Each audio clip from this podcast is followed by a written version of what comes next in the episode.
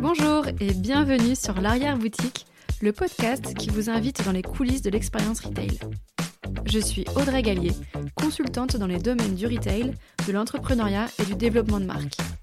Après dix années passionnantes à créer et développer mes boutiques, j'ai envie aujourd'hui de transmettre mon expérience, mais aussi celle de mes invités. Pour cela, je reçois dans ce podcast des personnes inspirantes qui vous ouvrent les portes de leur boutique pour vous raconter leurs aventures. Je vous livre aussi, dans des épisodes boîte à outils, des pensées et astuces pour vous motiver et vous aider dans vos projets retail. Très bonne écoute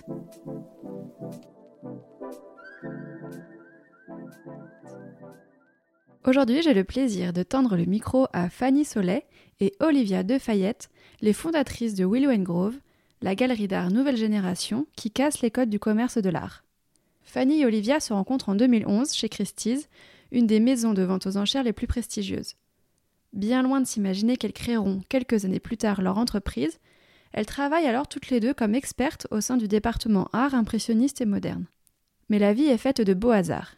Et un jour, au détour d'une conversation comme une autre, l'envie d'entreprendre et le projet Willow Grove débarquent dans leur vie.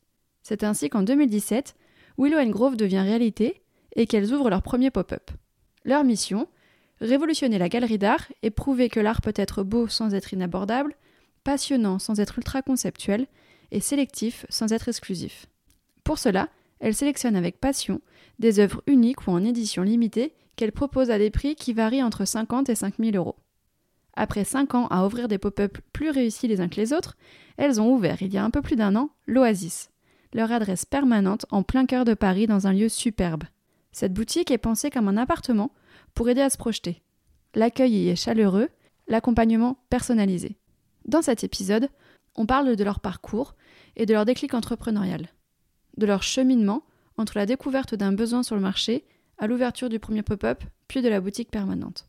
On s'arrêtera sur leur concept et leur business model qui dépoussière totalement la vente d'œuvres d'art pour particuliers. On évoquera également l'importance de remettre l'expérience client au cœur du retail et le cercle vertueux permis par une collaboration bienveillante avec ses fournisseurs. Enfin, nous évoquons leurs projets pour 2023 et elles nous dévoileront leurs petits secrets pour déconnecter, prendre du recul et penser l'avenir. Leur fameux spaminaire. Mais je ne vous en dis pas plus. Place à l'épisode. Bonne écoute Merci beaucoup de me recevoir ici, Fanny et Olivia. Euh, je suis ravie parce qu'on s'est déjà croisés il y a quelques années aux prémices de votre aventure. Et je pense que la discussion qu'on va avoir aujourd'hui va être super intéressante. Il y a pas mal de, thèmes à aborder. J'ai hâte, euh, hâte de me lancer. Et eh bien nous aussi. C'est parti. et on est ravis parce que quand on s'est rencontrés il y a cinq ans, on était venus te voir et on t'avait posé nous des milliers de questions sur comment tu avais monté tous tes projets, etc. Donc euh, on est content de, de, à notre tour, répondre à toutes tes petites questions. Alors, on va peut-être commencer par le commencement. Est-ce que vous pouvez chacune vous présenter et me parler un peu de vos parcours avant le lancement de Will Grove? Oui, alors bah, ça, on a des parcours qui sont euh, finalement assez euh, similaires, euh, comme vous allez voir. Alors moi, je suis donc Fanny Soleil. avant Willow and Grove, j'ai travaillé chez Christie's, donc en maison de vente aux enchères pendant 10 ans. Et avant ça, j'avais fait l'ESSEC et l'école du Louvre en parallèle. Et euh, du coup, tout de suite à la sortie de l'école, euh, j'avais envie de, voilà, de bosser dans le milieu des ventes aux enchères. Euh, c'était un peu ce qui s'était imposé comme à la croisée de mes intérêts personnels pour l'art et les études que j'étais en train de faire. Donc ça, se, voilà, ça, ça, semblait tout tracé. Et voilà, ça en est suivi une, une belle expérience chez Christie's qui, est, voilà, qui a clairement marqué ma, ma, première vie professionnelle. Euh, et, voilà, et aujourd'hui, euh, cofondatrice heureuse de, cette galerie depuis, euh, depuis cinq ans maintenant. Et moi, donc, je suis Olivia, j'ai à peu près le même parcours que Fanny. Donc, j'ai fait des études littéraires et d'histoire à la Sorbonne ensuite, puis une école de commerce à Nantes qui s'appelle Audencia. Et ensuite, j'ai commencé à travailler chez Christie's à Hong Kong pendant un an et demi. Et après, je suis euh, venu à Paris rejoindre le département art impressionniste et moderne en 2011 où j'ai rencontré Fanny. Et donc, on a travaillé main dans la main, pas mal en duo, jusqu'à 2017, quand on est parti pour fonder Willow and Grove, pour imaginer une autre, une autre page de notre aventure dans le marché de l'art. Ok, donc je comprends que vous êtes rencontrés chez Christie's. C'est donc à ce moment-là que le projet Willow and Grove a commencé à, mûrir? Je, me demande quel a été le déclic, enfin, qu'est-ce qui, à quel moment c'est arrivé sur la table cette envie d'entreprendre? Euh, bah, c'est arrivé sur la table un peu par, par effraction, je pense, pour nous deux, parce que c'était pas du tout euh, notre projet euh, initial, je pense, d'être entrepreneur et on n'y avait jamais vraiment songé. Je pense qu'on était un peu arrivé au bout d'un cycle aussi euh, chez Christie's. Euh, c'est assez euh, magique comme entreprise, mais c'est aussi assez épuisant parce qu'il y a un côté cyclique des ventes aux enchères qui reviennent un peu tous les six mois. et du coup, ça peut aussi entraîner ce qu'on avait. Enfin, moi, ce que personnellement, j'avais pas prévu à l'origine. Je pensais vraiment voilà, que c'était mon rêve et faire ma carrière là-dedans. Et en fait, au bout d'un moment, je me suis rendu compte qu'il y avait un peu un, un essoufflement. Et je pense qu'on est arrivé à cette conclusion un peu au même moment par hasard. Euh, et un jour, on a eu une discussion. Euh, euh, bah, comme on, se dit souvent, que c'est une discussion un peu classique de fin de journée un peu fatigante au boulot, en se disant ah là là, on en a marre, si on, si on, si on pouvait enfin être nos, propres patrons, on ferait les choses différemment et tout. Et en fait, il s'est trouvé que bah, c'était pas une discussion en l'air et qu'on s'est rendu compte le lendemain matin que en fait, on avait un peu pensé euh, chacune de son côté toute la nuit à, bah oui, effectivement, si on était nos propres patrons, euh, qu'est-ce qu'on ferait? Ce serait génial. Et on s'est dit, bah vas-y, euh, on va le faire, quoi. Donc c'était vraiment une, petite étincelle qui a tout de suite donné le, feu, le, feu de paille, quoi. C'était c'était assez fou. Et c'est fou parce qu'on n'avait pas réfléchi chacun de notre côté pendant des mois à, à l'idée de monter une boîte, etc. C'était vraiment une conversation qui, qui a tout déclenché. Et après, on est, on est parti sur notre lancée et on s'est dit, bah, de toute façon, si ça marche pas, bah, c'est pas grave. On fera notre CV, on se, laisse deux ans et on voit ce que ça donne. On va voir ce qu'on va réussir à, faire naître. Et puis, puis voilà, si on le fait pas maintenant, on le fera jamais et on se réveillera dans 15 ans. Euh, euh, toujours euh, employé, peut-être encore plus fatigué, encore plus lassé, on ne sait pas. Donc, Allons-y. Ouais, donc c'est vraiment euh, une étincelle, c'est ça. C'est genre euh, une discussion, une rencontre et quelque chose qui, qui, a fait boum comme ça et qui est devenu une évidence. Ouais. Et je pense qu'on avait aussi le, enfin tout de suite on s'est rendu compte qu'on allait pouvoir euh, se s'enthousiasmer pour quelque chose. Le, le, métier, tu vois, dans les ventes aux enchères de spécialistes, c'est quand même vraiment un métier passion et je pense qu'on était un peu déçu et un peu triste de se rendre compte qu'on avait qu'on était en train de perdre cette passion. Et d'un coup, on, je pense qu'on s'est dit, ça y est, on va retrouver quelque chose qui va nous, nous redonner en fait notre, notre, notre étincelle justement et notre euh, énergie du début. Et on, tu on avait 30 ans à ce moment-là, donc il y avait aussi ce côté où on se disait, c'est pas possible, on peut pas... Euh, alors qu'on a la chance de faire ce métier justement passion, ce qui n'est pas le cas de plein de gens, être déjà en train de se, tu vois, de se, démotiver. Donc euh, d'un coup, je pense que c'était aussi ça qui nous a donné envie de se jeter à corps perdu là-dedans, en disant ça y est, on va retrouver ce, cette envie-là, quoi. C'était, c'était hyper excitant. Et je pense que l'idée de mettre une énergie pour nous, en tout cas, pouvoir la mettre pour faire un projet qu'on veut faire et qui est jamais de barrière, évidemment, il y a des barrières, mais c'est ça, c'est ça, c'est cette liberté-là de, de, placer son énergie là où on veut la mettre qui, est, qui était assez euh, moteur en tout cas. Oui, d'accord. Donc c'était vraiment euh, pas quelque chose que vous aviez euh, pensé en amont. C'est pas, vous n'êtes pas toujours dit un jour je montrerai ma boîte. C'est c'était un manque de sens. Enfin, vous étiez arrivé à un, un, peu à la fin d'un cycle et vous avez dit bon, allez c'est maintenant, on, va mettre l'énergie ailleurs et voilà. Et aussi, ce qui c'est la, croisée des chemins s'est bien faite parce que c'était aussi un moment où on a eu un constat en fait sur le marché. Parce que quand on était euh, chez Christie's, on avait quand même beaucoup de personnes de notre entourage qui venaient nous voir en nous disant où est-ce que je pourrais acheter euh, un peu ma première œuvre d'art, euh, vous les filles qui bossez dans le milieu. Et c'est vrai qu'on n'avait pas du tout de réponse toute faite à leur donner puisque bah déjà acheter une, œuvre, une première œuvre chez Christie's, il faut déjà pouvoir mettre 10 000 euros dans une œuvre quand c'est vraiment une toute petite chose déjà, donc compliqué. Et après, pousser la porte d'une galerie d'art, c'est quand même très impressionnant. Et même nous, euh, on le faisait jamais, alors qu'on est du milieu. Et après, euh, il faut avoir des codes à décrypter, euh, comprendre comment marchent aussi euh, les enchères, où s'arrêter, voir que les choses sont pas en bon état, mais avoir une projection de ce que tu pourrais en faire pour le réencadrer, restaurer. Enfin, c'est quand même un monde aussi à part. Et après, il y a, des, des, multitudes de sites internet où tu pouvais scroller, etc., mais où il n'y avait pas de sélection et pas d'accompagnement. Donc en fait, il y avait un vide en fait sur ce, sur ce marché. Et c'est là où, du coup, euh, on, avait envie de, partir, de faire quelque chose. Et il y avait cette opportunité, ce segment qu'on était en train de, de, de, percer. Vous aviez identifié euh, qu'il y avait un, problème sur le marché, une place à se faire et que ça pouvait euh, être quelque chose qui vous correspondrait en fait. Ouais, et, euh, et, je pense qu'on correspondait, nous, à ce moment-là, à justement cette cible, entre guillemets, mais c'est pas très joli comme mot, mais qu'on était en train d'identifier comme euh, n'ayant pas de réponse euh, à. Une clientèle perdue, quoi. Tu vois, exactement. Et, et en fait, à un moment, on se disait, bah, soit ça veut dire que on est une génération qui n'a pas d'intérêt pour l'art, ne, ne sera jamais des collectionneurs.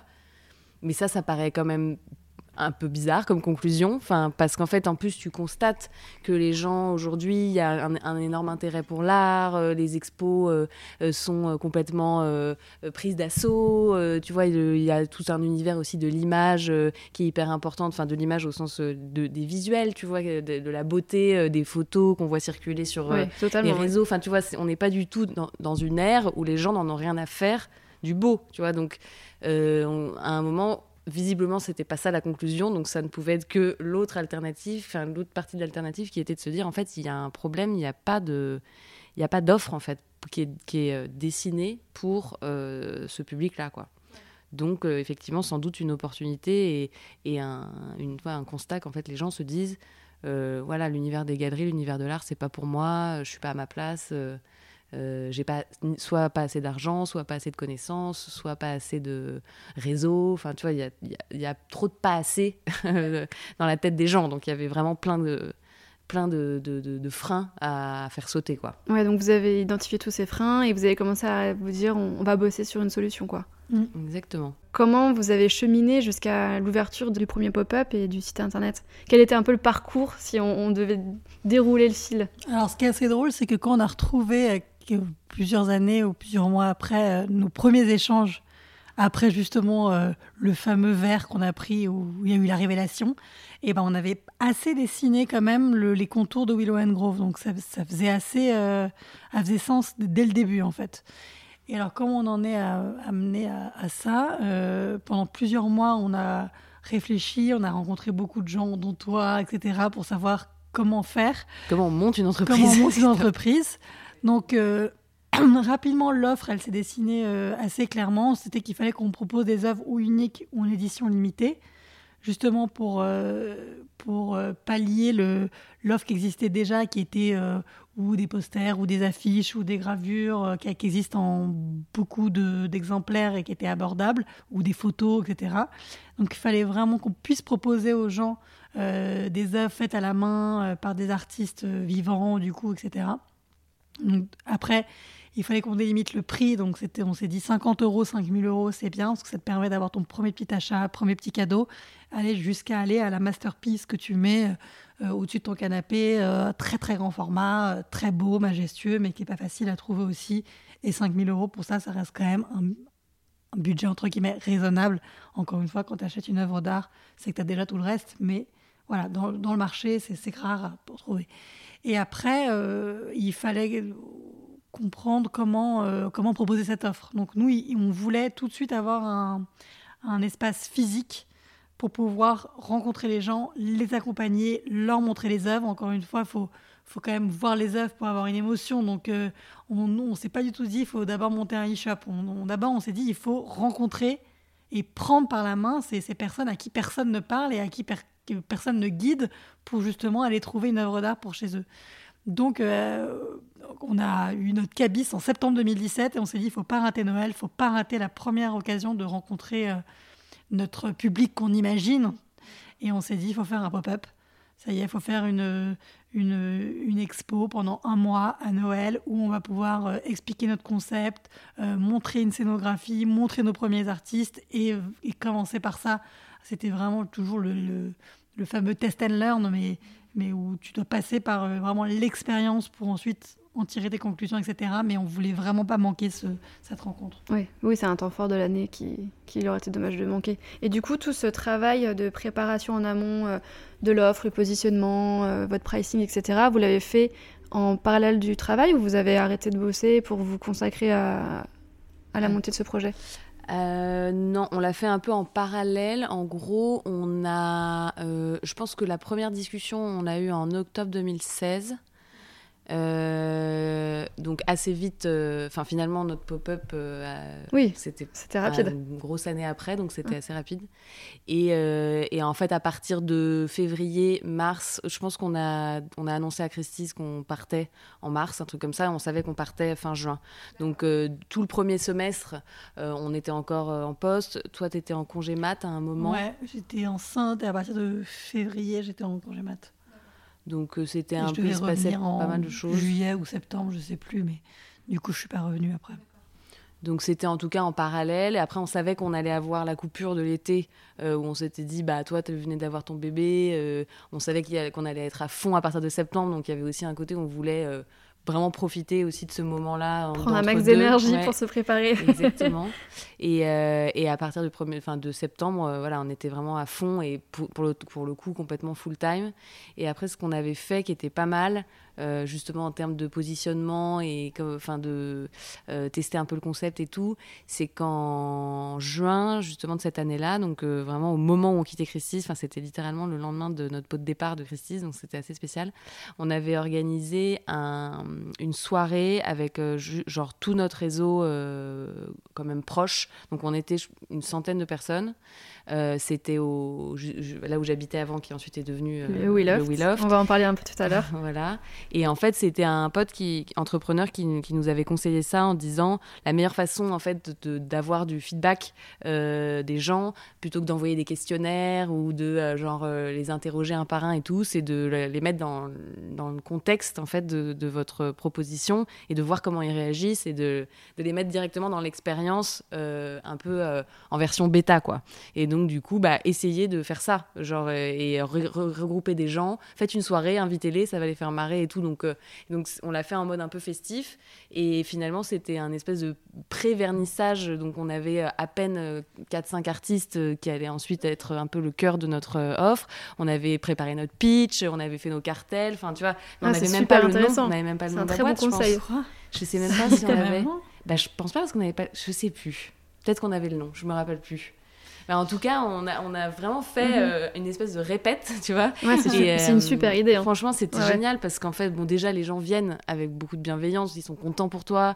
Euh, c'est euh, donc c'est quand même une, une, crowd plutôt qui est de ton côté, si tu veux. Donc, ouais, ça permet d'avoir un voilà, déjà un soutien et sentir que tu es porté par, euh, euh, des gens. Mais en même temps, ils sont aussi là pour euh, te faire avancer. Donc, mhm. tu vois, ils, sont, ils vont dire aussi les choses franco parce qu'en plus, comme ils savent que c'est la phase aussi de. Oui, vous en aviez besoin. Voilà, on en avait besoin. Donc, le feedback, il est aussi assez, assez transparent, assez honnête et tout. Mhm.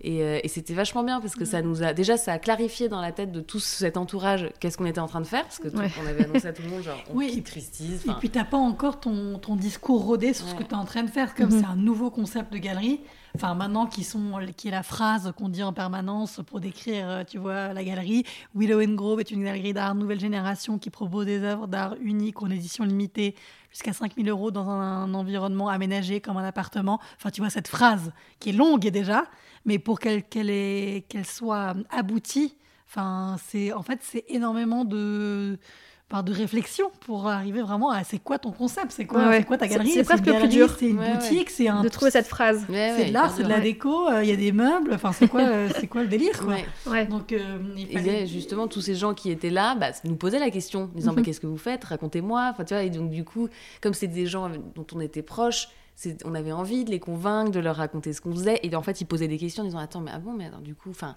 c'est de la déco, c'est des œuvres. Enfin, tu vois, ils posaient plein de questions qui allaient ensuite être la De toute façon, être posées par les clients. exactement. Donc, ça nous a vachement euh, jeté dans le bain d'un coup et donné plein. Et puis aussi, c'était euh, important de faire quelque chose euh, avant le grand, le grand mhm. saut, tu vois, et ça concrétisait aussi. Oui, ça une répétition, comme tu dis. Mhm. Donc, ça, c'était pas mal et ça nous a aussi préparé un peu pour le vrai saut dans l'inconnu qui était ensuite le, le, pop-up de décembre. et là qui était génial parce que c'était Enfin, on s'est vraiment donné beaucoup de mal déjà, c'est-à-dire que beaucoup de gens étaient contents de voir que c'était pas. Enfin, souvent les boutiques éphémères, tu sais, comme tu restes pas longtemps, c'est un peu de briquet de broc. quand tu arrives le cinquième jour, c'est un peu vide et tout parce que euh, les gens ont du stock et après euh, le stock est fini. Enfin, nous on avait prévu, mais genre quatre fois ce qu'il fallait comme stock déjà, euh, parce qu'on voulait que la peur de manquer, la peur de manquer, et on voulait que ce soit trop beau. Et donc les gens étaient hyper impressionnés qu'on ait trois mois et que ce soit si abouti. Visuellement. Et après, c'était notre métier de faire des cartels, de faire de la scénographie, etc. chez Christie's. Donc, on c'était que des choses qu'on savait faire, mais on voulait proposer quelque chose dont on était hyper fiers. Donc on avait, par exemple, là, on avait genre une dizaine d'artistes, on avait trouvé plein de mobilier qu'on avait chiné, etc. nous-mêmes.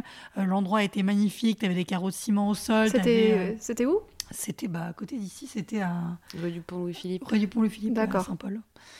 Et, euh, et ce qui était génial, c'est que la clientèle qui est venue nous voir et, tout ce qu'on a réussi à transformer comme vente, c'était exactement la clientèle qu'on avait imaginée. C'est-à-dire des gens à peu près de notre âge, donc euh, on avait 30 ans à l'époque, donc entre 30 et 50 ans, on va dire, euh, qui avaient de l'intérêt pour l'art, etc., et qui avaient euh, un sens esthétique, et qui aimaient bien le beau, etc., mais qui n'étaient jamais entrés dans une galerie, qui n'avaient jamais acheté une œuvre d'art, et qui étaient là, mais enfin, cool, je peux enfin avoir une sculpture chez moi, ou enfin avoir un joli dessin, ou quoi. Et là, on était trop contents en disant, bah, c'est ça, c'est ça, c'est ça, ça, ça match. ça match. Et, ce qui était ouf, c'est qu'on a, on a fait 100 000 euros de chiffre d'affaires sur notre première expo beau. en un mois, tu vois, et on était là genre, waouh, genre qu'est-ce qui se passe? On va s'asseoir, ouais, c'est ça. Alors on va célébrer ça et on va réfléchir. C'est ça, qu'est-ce qui s'est passé? C'est ok, c'est l'engouement du début. En même temps, c'était aussi beaucoup notre réseau, tu vois, et on, et on vend des œuvres euh, quand même, euh, certes, on en a 5000, mais en fait, le gros de ce qu'on vendait et ce qu'on vend encore aujourd'hui, c'est aussi des choses, euh, tu vois, 400, 500, 600 euros et tout. Donc, on avait vraiment fait un volume de, dingue, tu vois.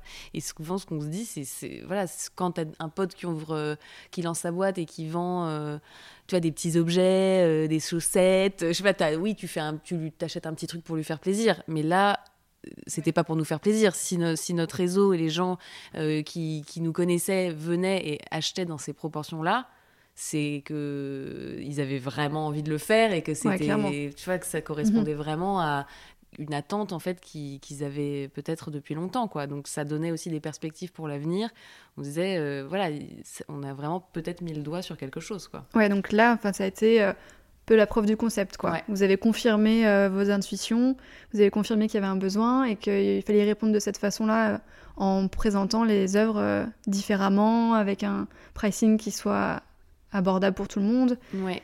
Et, les prix aussi sont affichés, tu vois, ça c'est un, quelque chose qu'on avait testé et, qu'on a toujours appliqué depuis. Parce que ça, ça fait partie aussi des choses qui... Oui, des freins qui impressionne et qui, qui déstabilise les gens, tu vois. C'est vrai, quand tu rentres dans un endroit, t'aimes les choses, mais enfin, il y a des choses qui attirent ton attention, mais t'as aucune idée de combien ça va coûter. Déjà, tu pars du principe que ça va être trop cher. Enfin, tu vois, tu te dis, bah, ils affichent pas les prix, c'est clair qu'il y a un truc euh, qui, qui cloche. Oui, t'as déjà un sentiment, bah tu rentres avec un sentiment négatif, quoi. Exactement, et en tout cas d'inaccessible. Parce que tu te dis, bon, déjà, euh, les endroits où les prix sont sur demande, c'est que les prix euh, sont trop, trop hauts pour, être, pour qu'on ose les mettre en, visible, quoi.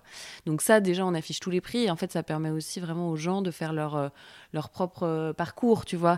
Et, en fait, au, fur et à mesure de leur, euh, de leur, de leur avancée, et eh ben, ils ont les informations à disposition, tu vois. Donc d'un coup, tu vois un objet, tu fais une, une, petite sculpture, un petit tableau, tu flashes dessus, tu dis, ah, tu vois le prix à côté, tu fais, ok, ça c'est, ça, c'est 150 euros, ok, ça, euh, pourquoi pas? Après, tu vas plus loin, tu vois un, un grand tableau, tout à coup, 2500, tu te dis, ah oui, dis donc, 2500, mais pourquoi? Enfin, tu vois, en fait, les gens s'interrogent et font leur propre euh, cheminement. souvent, on, a le commentaire que c'est très difficile de savoir combien coûtent les œuvres d'art, pourquoi les prix sont ce qu'ils sont et tout. Mais en fait, on a tous une, une approche par rapport à ça. Euh, on se rend pas compte, on ne sait pas conscient. Mais en fait, quand on voit quelque chose et à côté un prix, eh ben, on nous dit tout de suite, on a tout de suite ce, tu vois, ce réflexe de se dire, est-ce que tu trouves ça cher, tu trouves ça le juste prix, tu trouves ça accessible? Enfin, en fait, on a tous un réflexe. Oui, on ne sait pas d'où il sort. Et en fait, avec les œuvres d'art, c'est pareil. Il y a des, il y a des, on, le sait qu'il y a des gens quand ils voient le prix à côté, ils se disent oh je pensais que ce serait beaucoup plus cher que ça, ou au contraire, genre, ah, mais pourquoi, c'est, pourquoi tout à coup ce prix-là, tu vois? Et en fait, c'est important que chacun puisse, euh, tu vois, faire ce, ce, ce, cheminement, personnel. Exactement. Et après, nous poser des questions pour savoir, bah, tu vois, pourquoi effectivement un telle œuvre qui n'a pas l'air de, tu vois, de finalement de de grand chose, enfin j'exagère, mais qui a, sur laquelle on ne comprend pas pourquoi tout à coup il y a ce prix, bah, pourquoi il est, il, est, il est à ce niveau-là. C'est aussi notre travail, tu vois, à ce moment-là, d'expliquer bah, parce que euh, cet artiste-là, il a cette technique qui est très particulière, il y a ce matériau euh, qu'on ne trouve nulle part ou qui coûte très cher, qui est très rare, ou c'est parce que c'est un artiste qui a un, un historique incroyable où en fait euh, bah, il a déjà un succès euh, international et donc du coup ben on prend en compte aussi euh, son parcours. Enfin tu vois il y a des tout ça ça s'explique. Et, et, ça permet aux gens de, de bah, justement de, de, rentrer dans cette dans cet univers et de se, se poser des questions quoi. C'est important de pouvoir leur donner aussi oui les clés ces clés là voilà. ouais, carrément. Et du coup, le, justement, ce travail de, de pricing, vous le faites avec les artistes? Comment ça se passe? Ouais, on le fait toujours avec les artistes et c'est euh, hyper important pour nous que ce soit euh, collaboratif. Et euh, comme disait Fanny, il y a beaucoup de critères qu'on prend en compte et il faut qu'ils soient à l'aise avec ces prix-là et que eux soient contents de, leur part et que nous soyons contents de leur part et que le client final soit content du prix auquel il a acheté l'œuvre. Et donc, comme dit Fanny, donc il y a une histoire de technique. la photographie, par exemple, c'est toujours cher entre guillemets. les gens trouvent ça toujours cher parce que tu as un tirage, un contre-collage, un, un, encadrement. Enfin, il y a déjà trois intervenants, donc déjà, ça, coûte toujours cher. Après, tu as une histoire de technique. Est-ce que c'est unique ou en édition limitée? Euh, Donc, euh, une œuvre unique sera plus chère qu'une édition, généralement. Ensuite, tu as l'effet vraiment technique pur, c'est-à-dire que historiquement, euh, une huile sur toile vaut plus cher qu'une euh, peinture sur papier, vaut plus cher qu'un dessin sur papier et vaut plus cher qu'une gravure.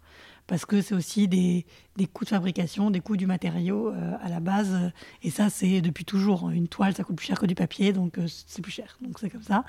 Après, il y a une histoire de format un peu. Évidemment, un grand format vaut plus qu'un moyen, plus qu'un petit.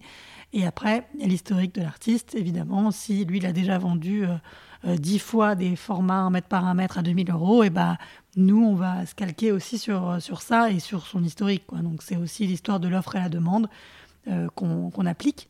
Et, euh, et voilà, j'ai fait à peu près le tour, je pense. Et après, tu as aussi un, par là-dessus un, une, un élément un peu plus intangible, voilà, qui est le. Et ça, c'est ce qu'on a appris, je pense, chez Christie, tu vois, c'est l'estimation d'un objet, son potentiel, enfin d'un objet ou d'une œuvre, son potentiel euh, commercial, parce que c'est peut-être pas très joliment dit, mais c'est quand même, euh, voilà, c'est, on est sur un marché.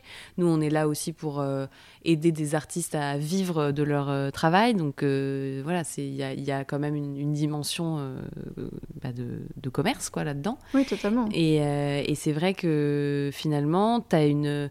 Nous, notre savoir-faire aussi, c'est une fois qu'on a pris tous les critères euh, tangibles en, compte, c'est aussi de, voilà d'arriver à déceler le potentiel euh, d'un artiste ou d'une œuvre en particulier et de dire bah voilà, ça c'est quelqu'un euh, qui, va, qui va plaire, il y a, y a une espèce de pouvoir euh, voilà, de, de, son travail qui va susciter l'envie. quoi et, le, et, ça, c'est aussi ça qu'on prend en compte quand on fait les estimations.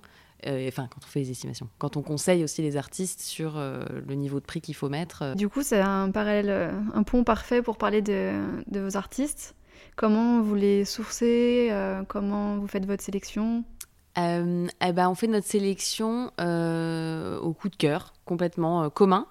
donc c'est le critère vraiment principal.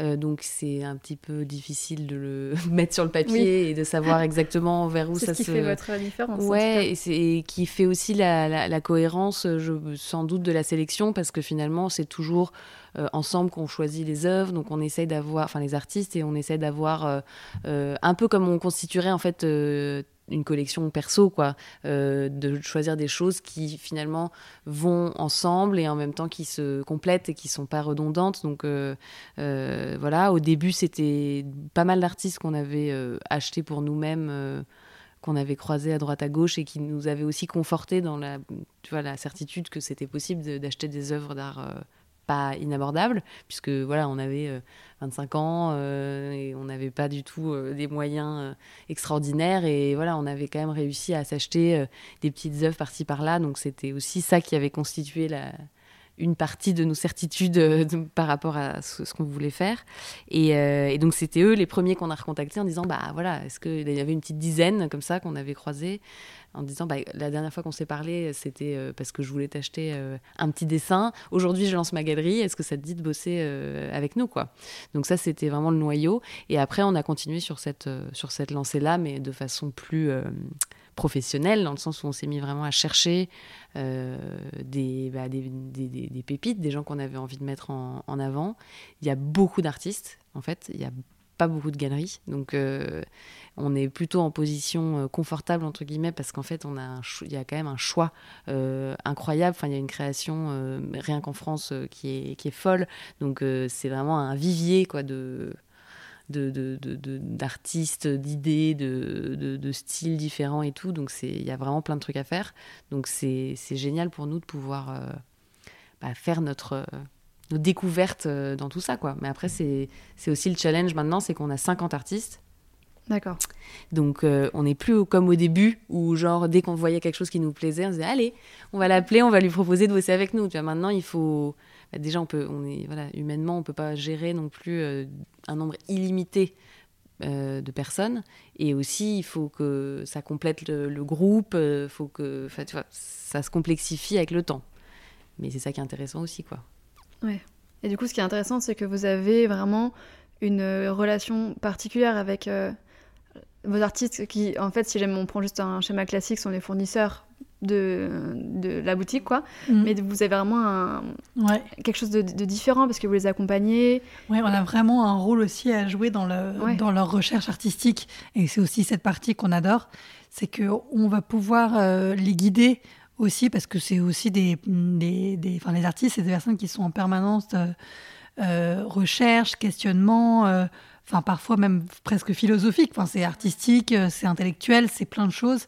Euh, et, ils essayent un peu des nouvelles séries euh, en permanence. Et nous, notre rôle, c'est aussi de, leur apporter notre connaissance de notre marché, donc euh, les clients, qu'est-ce qu'ils disent quand face à leurs œuvres, sur une technique particulière, sur cette série-là, etc. Donc nous, c'est d'avoir ce feedback-là et aussi d'aller euh, les pousser vers euh, une série qui, nous, on pense pourrait vraiment être intéressante. Donc ça, c'est génial. Donc euh, donc c'est vraiment des relations personnelles fortes. Encore une fois, les artistes, c'est des gens extrêmement sensibles. Donc c'est génial aussi d'avoir des relations aussi personnelles avec, comme tu dis, un peu ton fournisseur, entre guillemets. c'est pas très joli comme mot, mais c'est vrai que si on reprend vraiment la, base, le schéma classique, c'est ça. Et, et, on a besoin l'un de l'autre pour, mhm. pour faire ce business de toute manière. Donc c'est ça, c'est vraiment, euh, c'est vraiment top. Ok. Ok, donc, et là, si jamais donc, je reviens en décembre 2017, donc vous, vous fermez euh, le pop-up euh, et, qu'est-ce qui se passe dans vos têtes? Vous en êtes où? Vous dites, on bon, est bah, épuisé. C'est un go Ouais. parce que c'est là le classique. On a bossé pendant 30 jours, 7 jours sur 7, parce qu'en plus, on s'était dit, on n'était que deux à l'époque, et on s'était dit, il faut que chaque minute doit compter, parce que c'était quand même des un loyer hyper important. C'était notre premier gros investissement d'argent pour, euh, pour, pour, le projet. Donc euh, tu disais, non, limite, il faut qu'on ouvre la nuit, tu vois. Enfin, c'était, euh, un peu fou. Qu'on était un peu épuisé, mais hyper contente de, de, voilà, de, de, bah, de ce qu'on avait pu tirer comme enseignement. Euh, c'est là qu'on a lancé la tradition du spaminaire. Ah oui, justement. on en parlait en off tout à l'heure. Exactement. Donc, euh, tellement épuisé, on s'est dit, il faut qu'on se repose. Parce qu'en plus, les, pop-ups, c'était génial parce que ça avait ce côté itinérant, euh, découverte d'un nouveau quartier pour nous et pour les clients, les gens qui nous suivaient, qui nous retrouvaient dans différents univers et tout. Donc, c'était ouf. Mais par contre, en termes de physique et d'énergie, de logistique, c'était c'était de la folie pure et super intense quoi. Ouais, parce qu'en plus du coup comme il y avait cette histoire de loyer tu vois où tu louais de pendant un mois pile bah, du coup, le mois se termine euh, le 31 janvier, donc ça veut dire que le faut débarrasser, dois, faut, faut débarrasser le plancher, tu vois. Et donc du coup, tu te retrouves en fait à limite pas prendre de vacances ou revenir de vacances en catastrophe pour faire un déménagement d'un truc de 150 mètres carrés où tu dois remballer tout, tout ton truc. Enfin, donc on, on, on, sortait de là euh, lessivé, et donc euh, c'est là qu'on a commencé effectivement cette tradition de prendre euh, une journée où on est toutes les deux au spa, et, et comme ça, on passe vraiment genre une journée complète à, à, à papoter, à se raconter euh, bah, justement tout ce qu'on a vécu, à, tu vois aussi à infuser Ouais. euh, l'expérience en fait Oui, de, parce de que- ce qu'on vient de vivre. On n'a pas le temps d'y penser. En fait, Bah on non. est dedans, on est à fond. euh. C'est ça, dans l'action euh, permanente. Comme quoi. tu sais, quand tu es entrepreneur, l'opérationnel peut parfois euh, Oui. vraiment prendre tout le, le dessus et tu n'as pas de moment où tu prends de la hauteur, où tu essaies d'avoir une vision sur ce que tu es en train de faire. Tu es en train de vraiment euh, enfin, absorber juste tous les trucs qu'il y a à faire, etc. Et tu la tête dans le guidon, la tête dans le guidon. Et, et c'était hyper sain de prendre cette journée où t'as- de toute façon tu es dans ton spa, donc tu pas ton téléphone. Et, euh, et là, on pouvait vraiment avoir une réflexion à tête reposée sur euh, l'année qu'on vient de vivre, sur l'année qu'on est en train de construire après, etc. Donc Ouais. c'était Je pense que c'est très précieux. C'est génial. Ouais. ouais. Puis c'est aussi un, un moment où on se dit, voilà, on est fiers de ce qu'on a fait, on a, on a Mhm. bossé comme des Parce malades. que là, c'était votre premier pop-up. En Ouais. C'était euh, vraiment. euh, C'était euh, un accomplissement de fou et on avait vraiment bossé comme des, des folles furieuses, tu vois. Donc c'était aussi de se dire, bon, on va peut-être aussi se faire un petit, Un petit un petit kiff. à un moment. Donc, mais Bien comme on est bien, bien des, des- des petites filles bien, bien, bien sages, non, mais du coup, avec aussi la notion de vouloir en faire quelque chose Oui. de constructif, tu vois. Donc, euh, kiff et, euh, et, et efficacité. Mais c'est le meilleur, c'est le meilleur mix. Voilà, exactement. et, euh, et donc, du coup, c'est resté. Et maintenant, c'est vraiment le moment où, à chaque fois, bah, on fait le bilan. et donc, c'était hier, cette année. Donc, euh, on, on est Là, extrêmement on est détendu. encore les étoiles dans les yeux. Voilà. On va parler de votre bilan tout à l'heure. J'ai hâte. Non, et pour répondre à ta question, en sortant de ce, ce pop-up, on a fait donc notre spa. Et, euh, et on a été euh, toujours convaincus à l'époque, il y a cinq ans, qu'il fallait pas avoir un lieu euh, permanent sur la rue, au stade où on était, parce que enfin, on était personne. faire venir des gens enfin, dans le retail, c'est quand même compliqué de faire venir rentrer des gens dans ta boutique en permanence quand tu es personne. Et, et ça ressemblait vraiment au modèle traditionnel des galeries que tu vois où tu as le galeriste euh, qui a un peu 100 ans, euh, qui suit son crayon, qui regarde le plafond euh, et, et qui est un peu en train de. Seul, Qui est seul, quoi. surtout. Très Genre dans une boutique, dans, un galerie, truc quoi. vide. Donc là, on Cauchemar. s'est dit, mais quelle le angoisse. tic-tac de la- de l'horloge. Ah, le stress. Donc ça avait aucun sens pour nous de faire ça. Donc on s'est dit, on va continuer ce concept de euh, moment euh, du coup fort deux fois par an. C'est là où est venue vraiment cette histoire de modèle où on s'est dit deux fois par an, on va faire des galeries éphémères dans des quartiers différents, comme disait Fanny, pour aller à la rencontre de nouvelles personnes, pour s'intégrer dans un autre univers. Euh, et c'était l'occasion où on rajoutait entre guillemets des artistes. Donc euh, c'était aussi pour pouvoir être attractif pour des artistes qui nous connaissaient pas non plus et qu'il fallait leur qu'ils nous fassent confiance. Donc du coup on disait bah voilà le prochain pop-up c'est en juin. Euh, Est-ce que vous êtes chaud pour partir de cette aventure Et pour les artistes qui- qui nous avaient déjà fait confiance en, en décembre, ça pouvait aussi les motiver pour créer une nouvelle série, créer des nouveautés. Donc ça leur donne aussi une échéance pour pouvoir produire ce qui est, encore une fois, c'est pas une usine, donc c'est pas des fournisseurs habituels. C'est, fallait quand même leur donner un objectif euh, et, et, euh, un, un soufflet d'inspiration finalement. Ok. Donc ça, on s'est dit qu'il fallait faire ça. Et après, on était quand même déjà en 2017. Il fallait pas non plus mettre de côté Internet. C'est ça, j'allais dire. Et, euh, et il fallait Est-ce qu'il aussi y avait un site? pour plusieurs raisons. Euh, avoir un, un site qui nous présente, un site vitrine. On voulait qu'il qui reflète exactement notre concept. Donc euh, retranscrire, c'était plutôt dans ce sens-là. C'était d'ailleurs d'habitude les gens font plutôt l'inverse. Ils commencent à avoir un site et ils essaient de retranscrire l'univers du site dans le dans le euh, dans la boutique physique. Et nous c'était un peu l'inverse du coup puisqu'on avait commencé par cet événement et on voulait aussi que même si c'est un site et que c'est virtuel, retranscrire le concept vraiment chaleureux qu'on voulait faire.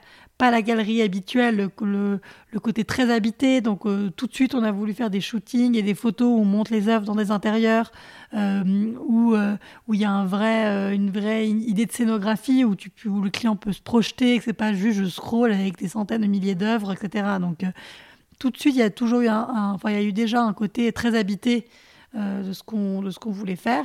Et après, euh, il a fallu lan- lancer le e-shop euh, qu'on a lancé plus tard pour aussi avoir évidemment une source de revenus complémentaire quand on avait au début que deux événements on pouvait vendre. Et après, il y a eu cette histoire de Willoft qui est un peu euh, la grâce du ciel. Alors, qu'est-ce que c'est que ce Wheel of Ce Wheel of, bah, c'était l'appartement de Vanille. Ouais, c'était euh, c'était là où j'habitais euh, avant d'être euh, où nous sommes aujourd'hui. Et du coup, comme c'était un ancien atelier, il y avait un côté avec une grande verrière et tout ça. Enfin, il y avait un il y avait un, un, côté qui se prêtait vachement à l'ambiance d'une galerie, etc. Et en fait, au départ, c'était vraiment par opportunité, si tu veux, d'être dans cet endroit. Il y avait des gens entre les pop-up qui nous disaient j'ai besoin de, enfin, j'aimerais, j'ai repéré un truc en ligne, j'aimerais le voir. Euh, j'ai pas du tout envie d'attendre euh, trois mois le prochain pop-up. Euh, est-ce qu'il y a un endroit où je peux voir cette, cette œuvre? Donc, bah, comme en plus on, travaillait de là-bas avec Olive parce que bah, c'était pratique, il y avait de la place. bref, on, avait aussi pas mal. Enfin, notre stock était entreposé là-bas le temps que, enfin, entre les pop-up.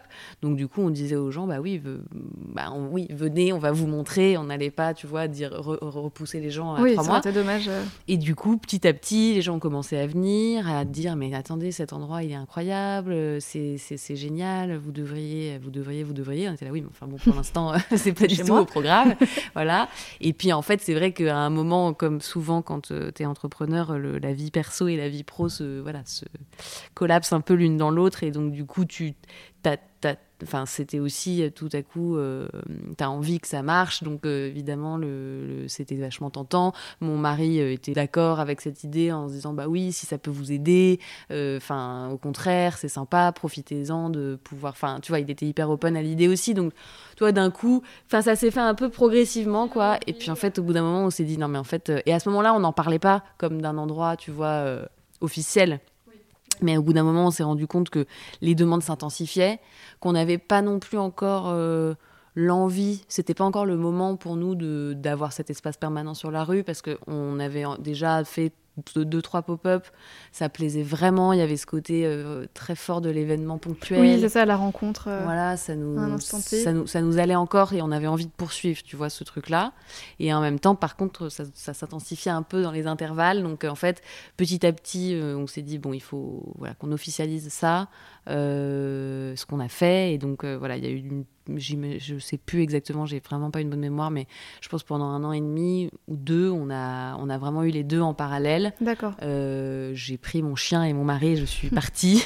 j'ai cédé, euh, on a cédé le terrain euh, complètement à Willow et, c'était génial parce que c'était là qu'il avait eu lieu notre première soirée inaugurale là, dont on a parlé tout à l'heure. Et c'est vrai que du coup, c'était resté, c'est resté un endroit assez euh, important quand même, je pense, dans l'ADN de, de, la galerie. Et on, on, a passé des super bons moments là-bas et on a fait plein d'expos, on a fait plein de trucs. Et en fait, au bout d'un moment, les gens venaient tellement souvent au loft, plus les pop-up, ça devenait un truc euh, régulier, ça devenait un truc quotidien. Et c'est là qu'on s'est dit, maintenant, il faut qu'on, faut vraiment qu'on ait un endroit permanent, quoi. Et sur la rue. It's happening. Oui, c'était au fond d'une cour et, et, on pouvait recevoir que sur rendez-vous. Tu vois, c'était quand même dans une copro privée il y avait un code, enfin, c'était pas non plus, euh, tu vois, si on voulait développer, passer à la suite, euh, faire des événements, faire des privatisations, j'en sais rien, enfin, faire plein de choses, il fallait qu'on qu'on ait vraiment notre lieu sur la rue. Donc ça, on s'est mis en tête. Euh, du coup de, trouver ce lieu. Puis il y avait quand même un petit truc qui était compliqué par rapport à justement ce côté sur, sur rendez-vous, code, etc. C'est que comme tout notre point, c'était de dire n'ayez pas peur, poussez la porte, venez nous voir, etc. Ce qui était vraiment le cas pendant les pop-up où là, pour le coup, on avait des amplitudes horaires hyper larges, on était ouvert 7 jours sur 7 et tout. Le loft, c'était génial parce qu'encore une fois, c'était c'était un peu l'opportunité qui se présentait et, et c'était aussi une façon d'avoir les gens, euh, à, de leur consacrer du temps. Le rendez-vous, c'était génial parce que tu pouvais les, tu vas vraiment les accompagner, les conseiller. Euh, en étant 100% dédié à eux. Donc ça, c'était top au niveau de notre concept de, de, conseil et d'accompagnement. Mais c'était aussi difficile pour les gens de faire la démarche. Oui, parce que c'est ce rendez-vous. Bah oui. Tu te dis, euh, le week-end, c'est ça. Oui, ça. je vais déranger. Ça. Euh, ça. a été pratique un moment, mais vous avez euh, atteint des limites quand ça s'est multiplié. Quoi. Voilà, exactement. Et on savait qu'il y avait des gens qui étaient bloqués par ça. Donc c'est aussi ça qui a fait que c'était le next step naturel de d'avoir quelque chose de beaucoup plus finalement open euh, où tu peux venir euh, sans nous parler, tu vois aussi. Juste flâner, regarder, te faire un premier avis. Et, Parce que c'est engageant le rendez-vous et c'est quand même contraignant un peu, quoi. T'as envie aussi d'être spontané parfois. Donc, en septembre 2021, on a ouvert l'Oasis de Willow and Grove euh, en plein cœur du sentier, donc au 40 rue des Petits Carreaux. Et donc, c'est sous le grand mur végétal de Patrick Blanc, un, un, croisement de routes, enfin, génial, donc tellement euh, visible, tellement accessible, tellement pratique, tellement central. Et là, on est trop content, donc ça fait un peu plus d'un an, un peu plus d'un an qu'on l'a du coup. Et là, euh, on voit que c'est aussi autre chose, que ça nous a fait encore rencontrer de nouvelles personnes. Euh, du quartier, euh, plein de gens qui voulaient nous voir mais qui n'avaient jamais trouvé l'opportunité entre les pop-up qui, peuvent euh, passer très vite et en même temps pas le temps et de prendre rendez-vous la semaine au Loft, etc. Donc c'était c'était encore une autre étape assez assez extraordinaire pour nous et il a fallu se donner les moyens de notre ambition. Et donc, pour gérer un lieu comme ça, on a 180 mètres carrés de, surface commerciale, pour le dire joliment, et une énorme réserve etc. Il a fallu aussi euh, bien s'armer d'une équipe. Et là, aujourd'hui, on a 10 personnes euh, de notre équipe euh, pour gérer un peu tout ça. Une équipe opérationnelle, une équipe de communication, une équipe commerciale. Et ça, c'était aussi un énorme tournant. Donc, donc voilà, on est trop contente. Voilà, c'est un gros virage entre les pop-up et, et la boutique permanente, quoi. Donc le Willoft, euh, vous l'avez fermé et il n'existe plus du tout. Ouais, exactement. On a, euh, encore l'année dernière, on avait un peu euh, des événements là-bas, on faisait des expos euh, au premier semestre. En fait, euh, on faisait des expos dédiés à des artistes, etc. Et parce qu'on trouvait ça sympa, on avait du mal aussi à se séparer. s'en séparer. Et puis finalement, c'était de la logistique en plus. Euh, et puis on avait envie de, voilà, de, tout, de tout mettre sur, aussi cette, mhm. oasis parce que, bah, évidemment, c'est un loyer, c'est un c'est une charge aussi importante. Donc à un moment, on s'est dit qu'il fallait pas se disperser et, et on est très. Et puis ça nous avait, ça nous a permis quand même de faire la transition même euh, affective. Tu vois, parce que je pense qu'au bout de six mois, sept mois, on se sentait chez nous à l'Oasis aussi, tu vois. Et en fait, on était prête à ce moment-là à tourner la page. Et maintenant, quand on pense euh, à notre boîte, à notre galerie, c'est l'Oasis, tu vois. Donc ça y est, on est. On a, le closure is, uh, has happened. et du coup, l'Oasis, ça, ça, va être l'occasion de, de, juste de refaire un point sur euh, vraiment les lieux que vous créez, parce que l'idée, c'est justement de se différencier des galeries classiques qui peuvent parfois être euh, froides et pas accueillantes. Et, là, euh, donc là, vous avez cet écrin euh, de 180 mètres carrés dans lequel vous pouvez vous éclater et vraiment créer l'univers Willow Grove. Est-ce que vous pouvez juste expliquer pour les gens qui ne sont jamais allés à la boutique comment c'est, à quoi Il y a des gens qui sont jamais allés à la boutique, non ah, Ils sont rares, mais ils doivent exister. voilà, l'expérience que, que, vous proposez et qui fait vraiment aussi toute, votre ADN et votre différence, quoi. Bah, donc l'idée, c'est dans la continuité de tout ce qu'on avait fait euh, les quatre années euh, précédentes, c'était vraiment le, mot-clé, c'était euh, chaleureux, je pense. On voulait que ce soit une galerie où les gens aient envie de rentrer. On veut toujours que ce soit ça d'ailleurs. Donc, comment on le fait? Un, donc tout est meublé. Donc là, à partir de, de l'ouverture de l'Oasis, on a un partenariat avec Xavier Brunswick, qui a la société Brunswick Art and Design qui est aussi un ancien collègue de chez Christie's, mais lui, il est expert en design du 20e. Donc, c'est lui qui va s'occuper de toute l'offre du mobilier, qui est que du design euh, scandinave, italien ou français euh, des années 50 à 70, en gros. Et on va composer avec lui cette scénographie euh, ça se marie extrêmement bien avec les œuvres de nos artistes et on va créer des petites ambiances. On a une partie chambre, une partie salon, une partie salle à manger, une partie bureau, euh, petit salon, petit coin lecture seule. Enfin, l'idée est vraiment de créer des, des environnements de, vie. Et après, nos accrochages changent environ toutes les cinq semaines. Euh, vraiment, on enlève tout et on refait tout toutes les cinq semaines. Et après, entre cela, dès qu'on vend une œuvre, on en raccroche une autre. Donc, c'est vraiment des accrochages évolutif. Et on veut toujours accrocher nos artistes en même temps. C'est-à-dire que c'est, on a fait ponctuellement des petits solo shows, comme on dit, donc des expositions individuelles.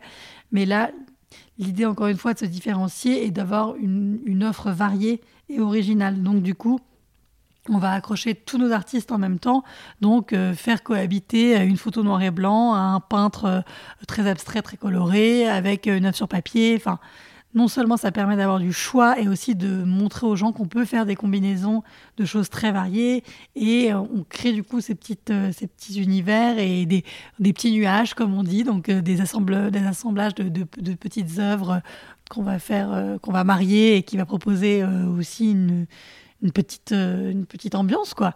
Donc, du coup, l'idée, c'est un peu ça. Avec toujours les prix affichés, comme disait Fanny, pour euh, justement casser tous ces codes. Et après, on a euh, transmis à l'équipe commerciale cette volonté qu'on a d'accompagner. Donc, le but, c'est que tu puisses repartir de là T'es pas obligé d'acheter évidemment, mais euh, tu as eu une expérience sympa. Euh, quelqu'un t'a raconté euh, l'histoire de la galerie, quelqu'un t'a fait le tour, quelqu'un t'a expliqué le, le, les détails sur une œuvre, l'historique d'un artiste, etc. Enfin, l'idée qui est vraiment un petit, un petit moment sympa passé à la galerie. Ok. Si on part sur le, le business model, on, a, on comprend assez clairement que c'est euh, les gens achètent des œuvres d'art, donc c'est comme ça que vous vous rémunérez. Mais est-ce que c'est du dépôt-vente ou est-ce que vous faites de l'achat à l'avance euh, aux artistes? Euh, c'est du dépôt-vente. D'accord. pour 90% de, de, ce qu'on propose, ce qui est un, fonctionnement classique de galerie ce qui est aussi un ouais de galerie contemporaine, ce qui est aussi un confort euh, gigantesque euh, pour un pour un commerçant. Enfin, on a conscience que voilà c'est c'est une, une, légèreté de, de, structure qui est qui est quand même euh, dingue parce qu'on peut avoir un stock en fait infini, enfin quasiment puisque on a en tout cas on n'est absolument pas limité par des problèmes de trésorerie. à, à, ce niveau-là. Donc ça, c'est génial. Et donc, ouais, il nous confie les œuvres. En fait, ce qu'on fait, c'est qu'on on, a un contrat avec les artistes de, de service, si tu veux, et nous, on touche des commissions, en fait, c'est quand on vend les œuvres, euh, pour le service qu'on apporte d'avoir de, fait ces, ventes. Et donc, le contrat court euh, sur euh, une durée indéterminée, si tu veux, euh, qui peut être rompu à tout moment si l'un ou l'autre n'est pas content.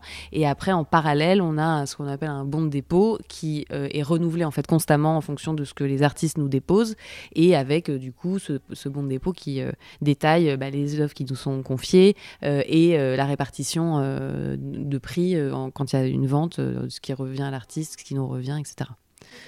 et du coup, les œuvres en général nous sont confiées pour une durée de six mois, un peu forfaitaire, on va dire. Euh, dans les faits, euh, on est en contact tout le temps avec les artistes. En fait, c'est, on, se parle euh, quasiment, enfin, toutes les semaines avec chacun, plus ou moins. Donc, du coup, c'est, beaucoup plus. évidemment, c'est contractualisé parce que c'est normal, mais en fait, c'est beaucoup aussi de la confiance, de la communication, des moments où on se rend compte que finalement, bah, cette œuvre-là, on l'a depuis un petit moment et ça n'a pas vraiment abouti. Du coup, en revanche, le l'artiste a commencé à travailler sur finalement une, un peu une autre série. C'est ça aussi qui est intéressant, c'est que les artistes, ils évoluent eux-mêmes tout le temps. Donc en fait, euh, il va peut-être nous dire, bon, finalement, cette œuvre-là ou cette petite série que j'avais travaillée il y, a, il y a six mois, en fait, c'est plus tellement d'actualité. Par contre, j'aimerais bien vous présenter autre chose. Enfin, en fait, c'est très fluide. Oui, c'est ça. Euh, c'est hyper intéressant parce que cette fluidité entre vous et, et vos, vos, artistes, mm. ça sert aussi le client et ça sert, euh, ça sert aussi la galerie et ça permet, et, les artistes aussi d'ailleurs, et ça permet d'avoir quelque chose qui, qui en mouvement, qui s'adapte. Et... Ouais. Et, c'est ce que tu dis, c'est important euh, parce que justement, tu parles, euh, tu dis c'est c'est bien pour le client, c'est bien pour nous et, le, et pour l'artiste. Et en fait, ça, c'est hyper important aussi pour nous. C'est ce côté un peu vertueux de cette, euh, mhm. de, de, cette relation à, en triangle, si tu veux. Parce qu'en fait, on a tous quand même. Enfin, le but, c'est que tout le monde soit content. Il y a un intérêt commun. Exactement. Et ça, c'est une chance aussi, tu vois, d'être dans un business où on peut avoir cette euh, certitude-là. Nous, on est vraiment là pour apporter euh, le meilleur conseil à un client, euh, lui trouver l'œuvre qui sera bien pour lui, définir le prix qui est juste pour lui. C'est une expérience qui, est un, qui doit être un plaisir. Ça va être ensuite un plaisir au quotidien pour lui de vivre avec son œuvre. Enfin, tu vois, c'est mhm. quelque chose de juste de, de, génial, quoi, de que de positif en fait. Et à côté de ça, l'artiste, on est là aussi pour qu'il soit, bah, encore une fois, pour qu'il puisse vivre de son travail, pour qu'il puisse avoir le regard du public, parce que c'est hyper important en fait pour un artiste de, de, en fait, il vit à travers ça en réalité, tu vois, euh, et aussi de pouvoir bah, vendre son travail, euh, avoir un juste retour euh, pour le travail qu'il fournit. Et nous, on est aussi là pour voilà faire tourner une entreprise et tout. Donc le but, c'est de trouver cet équilibre-là, que, que ce soit juste pour tout le monde et, et qu'on soit, euh, qu'on aille tous un peu dans la même direction. Et souvent, les gens nous disent, mais du coup, est-ce que vous pensez que les artistes vont décoller, que vous allez, euh, euh, que, que, ça va être un investissement sur l'avenir et tout? Ça, la réponse, personne peut la donner. Enfin, je veux dire, on n'a pas de boule de cristal. Euh, Quelqu'un qui va, qui te dit, achète cet artiste, tu verras, ça va péter euh, dans trois ans, dans dix ans, tu vas euh, gagner trois fois ce que tu as investi. C'est faux, ça n'arrive pas. Enfin, personne ne peut le savoir. Par contre, ce qui est sûr, c'est que nous, on peut travailler au quotidien pour donner de la visibilité aux artistes, pour les mettre en valeur, pour euh, leur construire une communauté de collectionneurs. Et, et ça, ça, ça va porter leur, euh, leur, leur cote, si tu veux, à long terme. Euh, et ce qu'on dit aussi, c'est nous, on le souhaite, évidemment. On a que tous nos artistes et que tous nos clients et que pour nous-mêmes, si tous les, si les artistes euh, décollent, on, va, on, on y sera tous gagnants à un Ouais, moment. totalement. Donc c'est ça qui fait qu'effectivement, il n'y a pas de, y a pas de, il n'y a pas de vice euh, caché, tu vois. C'est vrai que parfois dans le commerce, enfin, ça peut être un peu déstabilisant parce que parfois tu te dis, tu peux être amené à, devoir vendre des choses parce que tu dois faire tourner ta boîte alors qu'en fait euh, t'y crois pas et, je pense que nous c'est ça notre luxe aussi c'est que comme on choisit des, que des œuvres qu'on adore des artistes qu'on adore en fait tout ce qu'on vend on le vend avec le cœur quoi et, euh, et ça c'est c'est trop chouette au quotidien enfin c'est une chance Ok. Et euh, donc, du coup, il y a cet aspect euh, où vous vendez des œuvres à des particuliers, mais est-ce que vous avez développé des choses en parallèle pour euh, alimenter ce business model? Est-ce que vous faites aussi du B2B euh, Vous avez lancé un livre aussi sur le sujet. vous en parlerez sûrement mieux que moi, mais voilà, vous êtes aussi ouverte à d'autres à d'autres choses et pas seulement à, ce, à ce type de commerce-là, quoi. Ouais, alors euh, il y a eu plusieurs choses. Le livre, on l'a fait un peu dans cette même euh, logique de sensibilisation euh, au fait de, de, collectionner, entre guillemets, même si ce mot de collection, collectionner, collectionneur fait peur. En fait, c'est quand même ça. À partir du moment où tu achètes deux œuvres, bah, c'est une collection. Euh, donc, on voulait euh, un peu décrypter tous le, les mystères autour de ce marché de l'art euh, qui, qui peuvent impressionner, qui peuvent euh, décourager ou autre. Donc, dans cette même logique de quand on accueille et quand on accompagne, on s'est dit on peut aussi le mettre sur papier et donner un peu des petites clés. Donc, c'était c'est assez, assez vaste comme, comme sujet qu'on aborde parce que ça va, ça va du décryptage de, du marché de l'art, à comment ça fonctionne, à comment euh, fonctionne une galerie, à comment euh, on sélectionne des artistes, à comment euh, tu peux acheter ta première œuvre d'art, quels sont les critères auxquels il faut que tu fasses attention, etc. Et ça va aussi à comment tu l'accroches quand tu es chez toi, avec quel clou, quel marteau, euh, comment tu fais, comment tu mesures, etc. Donc c'était vraiment la petite boîte à outils du nouveau collectionneur qu'on voulait donner. Et on Et l'a ça s'appelle fait Sortons l'art du cadre. Voilà. Pour ceux qui, du coup, se précipitent pour trouver le la mettrai référence. euh, dans les références. publié chez Flammarion, euh, qui a été un partenaire formidable dans cette, euh, dans cette écriture. Et après, pour répondre à ta question sur le B2C et le B2B, on commençait à avoir du B2B il y a quelques années de l'entrant, où on était approché par des archis ou des hôtels qui voulaient un peu des projets pour un lobby, pour un client, etc. Et on s'est rendu compte aussi du potentiel que ça avait, euh, qu'avait le B2B, euh, non seulement par le volume que ça peut apporter. Évidemment, une boîte, ça a plus de sous qu'un particulier euh, généralement. Et la récurrence de business que ça pouvait aussi engendrer quand ils ont un autre projet, etc. Et là, ça fait un an qu'on a commencé vraiment proactivement à, à démarcher et à structurer notre offre pour les professionnels. Ok, Bah, c'est super intéressant de voir qu'effectivement on peut euh, avoir un commerce, mais aussi euh, proposer d'autres choses pour, euh, bah, pour alimenter euh, De le chiffre d'affaires. trouver et un peu voilà. des, des leviers de croissance en permanence. toujours, notre, notre question. euh, Voilà, on a fait un pop-up, qu'est-ce qu'on fait après? Parce Ouais. que tu les- on en veut toujours plus, enfin les clients veulent toujours plus, et nous, il faut qu'on imagine des choses aussi. Donc, donc c'est vrai que demi- pour 2022, on a mis en place cette stratégie de passer euh, proactivement au B2B et aussi développer plus notre site. Notre site, il a 5 ans, il avait 5 ans, il est en train d'être... euh, d'être- Enfin, on est en pleine refonte du site internet et ça, on pense que c'est hyper important. On a vu que les, pardon, les mécanismes d'achat ont beaucoup évolué, euh, notamment aussi avec le Covid. C'est-à-dire que les gens ont été encore plus habitués à acheter tout en ligne, même des choses comme des œuvres d'art où nous, on pensait que c'était peut-être secondaire, c'était plus quelque chose de visible, mais les gens sont habitués maintenant à avoir un coup de cœur rien qu'avec l'image.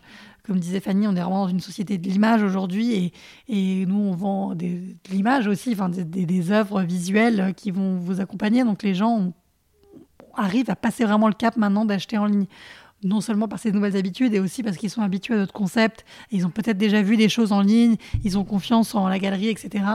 Donc ça, c'est euh, aussi une étape très importante pour nous en 2023, d'avoir ce nouveau site qui va euh, penser plus à l'accompagnement euh, et tout le parcours client, et, et, être plus interactif et être encore plus et du coup plus performant et nous offrir une source de revenus supplémentaire aussi à ce niveau. Le site internet, il représente à peu près combien de pourcents de, de votre chiffre d'affaires comparé euh, à la boutique? Bah Là, on est à alors 15% à peu près. Ok. Donc il y a une marge de manœuvre. Ouais, manœuvres, ouais. ouais assez importante. Ce qui est... Mais ce qui est en même mais temps, c'est déjà, pas mal. Beaucoup, je trouve. C'est vrai que ça reste des achats euh, coup de cœur où on a besoin de se projeter, de voir. Donc euh, je, trouve ça déjà pas, c'est pas des, des, montants qui sont non plus négligeable, tu vois. Donc, même, même si c'est dans le bas de la fourchette, euh, ça reste euh, quand même quelques centaines d'euros et tout. C'est déjà des gros moves à faire en ligne. Donc, euh, c'est vrai que c'est impressionnant de voir aussi qu'il y a du potentiel là-dedans. Et effectivement, la, je pense la confiance que maintenant on a acquis auprès des gens qui nous connaissent et qui se disent bon bah ok je, je du coup j'ai suffisamment confiance pour me lancer en ligne ça doit ça prend du temps et c'est normal euh, mais c'est vrai qu'il y a un... Et puis, on, pense aussi aux gens qui ne peuvent pas venir, tu vois. Parce qu'il y a aussi un moment où il y a aussi physiquement, euh, voilà, on peut pas toujours se déplacer. Il y a, on a la chance d'avoir euh, des clients collectionneurs, wheel over, comme on les appelle, partout en France, à l'étranger et tout ça. Et bah, pour cette clientèle-là, qui doit pas non plus être négligée, même parce que c'est vrai qu'on a voulu donner la priorité à l'expérience réelle. Euh, mais en même temps, euh, c'est tout, tout, le monde n'est pas là, donc c'est sympa aussi de trouver une façon de voilà de, reproduire ça aussi exactement, en ligne, en virtuel. C'est pas facile, mais je pense qu'on a. C'est bien aussi d'avoir attendu. Enfin, même si on était hyper content de notre premier site et qu'il a ses performances qui sont pas pas, pas nulles du tout, mais c'est vrai que là, c'est très différent la façon dont on a conceptualisé le premier site qui était euh, un peu au doigt bouillé en sur les, nos envies, les choses qu'on imaginait et tout, que maintenant, avec cinq ans de recul sur euh, comment fonctionnent nos clients, qu'est-ce qui, comment ils, choisissent, quelles sont leurs questions récurrentes. Et en fait, tout ça, on a pu le, le compiler pour le mettre ensuite en œuvre dans le site. Et tu vois, un truc par exemple qui, qui, qui nous sert beaucoup au quotidien, c'est des mises en situation. C'est-à-dire en fait le fait de proposer aux gens de leur faire des simulations sur Photoshop d'une œuvre chez ah, eux. C'est chouette ça. Voilà, et ça c'est en fait quelque chose qui aide mais énormément à la projection. Euh, donc il y a une première aide à la projection qui se fait dans la boutique parce que tu vois un lit, un canapé, un objet, euh, un, meuble avec euh, une œuvre à côté. Donc tu quand même, tu as déjà une idée d'échelle, ça c'est un premier truc, mais il y a un, deuxième stade qui est vraiment chez toi, dans ton, le volume de ton appart avec ton mobilier et tout. Et ça, c'est vrai qu'en fait, sur Photoshop, c'est, incroyable. C'est magique, oui. Ouais. Et, euh, et ça, ça c'est tout bête. Hein. Enfin, pour nous, c'est, ça, ça, c'est vraiment des choses qui prennent euh, assez peu de temps. Bon, après, on en a beaucoup et on a notre, notre graphiste Colline qui s'occupe de ça euh, et, qui, ça lui prend beaucoup de temps et c'est très efficace. C'est vraiment un vecteur de de, voilà de oui tu fais tomber énormément de barrières à l'achat. Énormément parce que d'un coup c'est à l'échelle euh, si nous euh, avec un peu de talent euh, qu'a notre graphiste bah arrives vraiment à donner l'impression que c'est réel quoi et du coup tu tout de suite tu, tu vois en fait parfois ça d'ailleurs ça aussi ça peut ça peut invalider euh, une idée de base, tu vois, de dire en fait non, c'est trop grand, c'est trop petit, ça va pas, mais en fait ça fait avancer le schmilblick. Et donc c'est hyper efficace et ça, tu vois, on a vraiment voulu le rendre possible via le site. Euh, ce sera pas un truc euh, automatisé, ça, ça, nous reviendra toujours à nous pour qu'on puisse ensuite conseiller le client et l'accompagner avec toujours un, dans humain. Cette démarche exactement d'accompagnement. Voilà, le but c'est pas que tu puisses le faire seul sur le site parce que c'est technologiquement possible, mais en fait ça, ça nous intéresse pas trop parce que c'est voilà, on veut pas perdre le lien. Mais par contre, on donnera la possibilité aux gens de uploader directement leurs photos, nous donner les infos nécessaires et du coup d'être contactés euh, dans les 24 heures avec euh, la simulation et les conseils euh, et potentiellement de dire non, ça, ça, ça, ça, n'ira pas parce que c'est aussi notre rôle de dire bah on trouve que c'est pas ouf, ça fonctionne moyen, c'est trop petit, c'est trop grand, c'est trop petit. Voilà.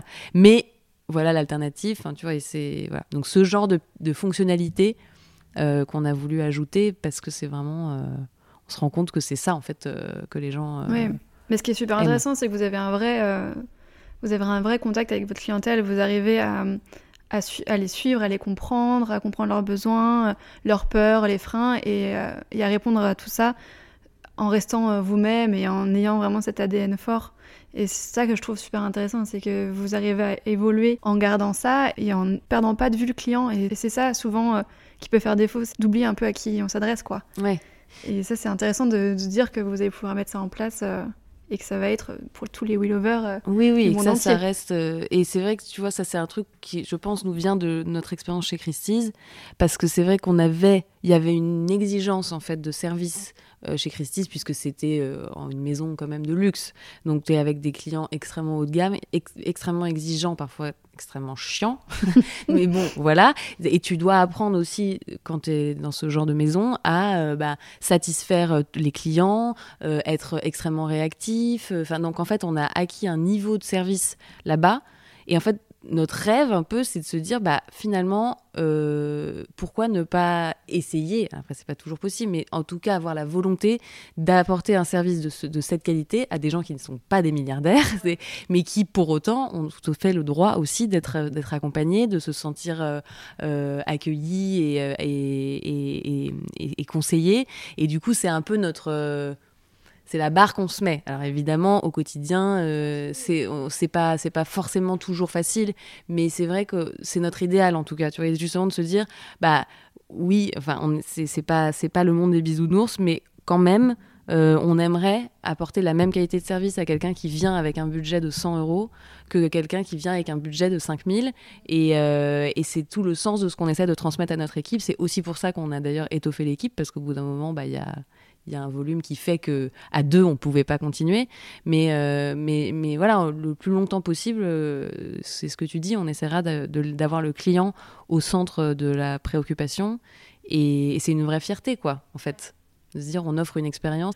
Donc euh, donc voilà donc c'est aussi notre petit notre petit combat au quotidien de se dire bah non nous on apporte aussi autre chose et et on est on est des humains quoi quand même avant tout. Donc prenons soin des gens quoi. Ouais oui, bah c'est, c'est aussi, je pense, le, le, cœur de, métier de commerçant.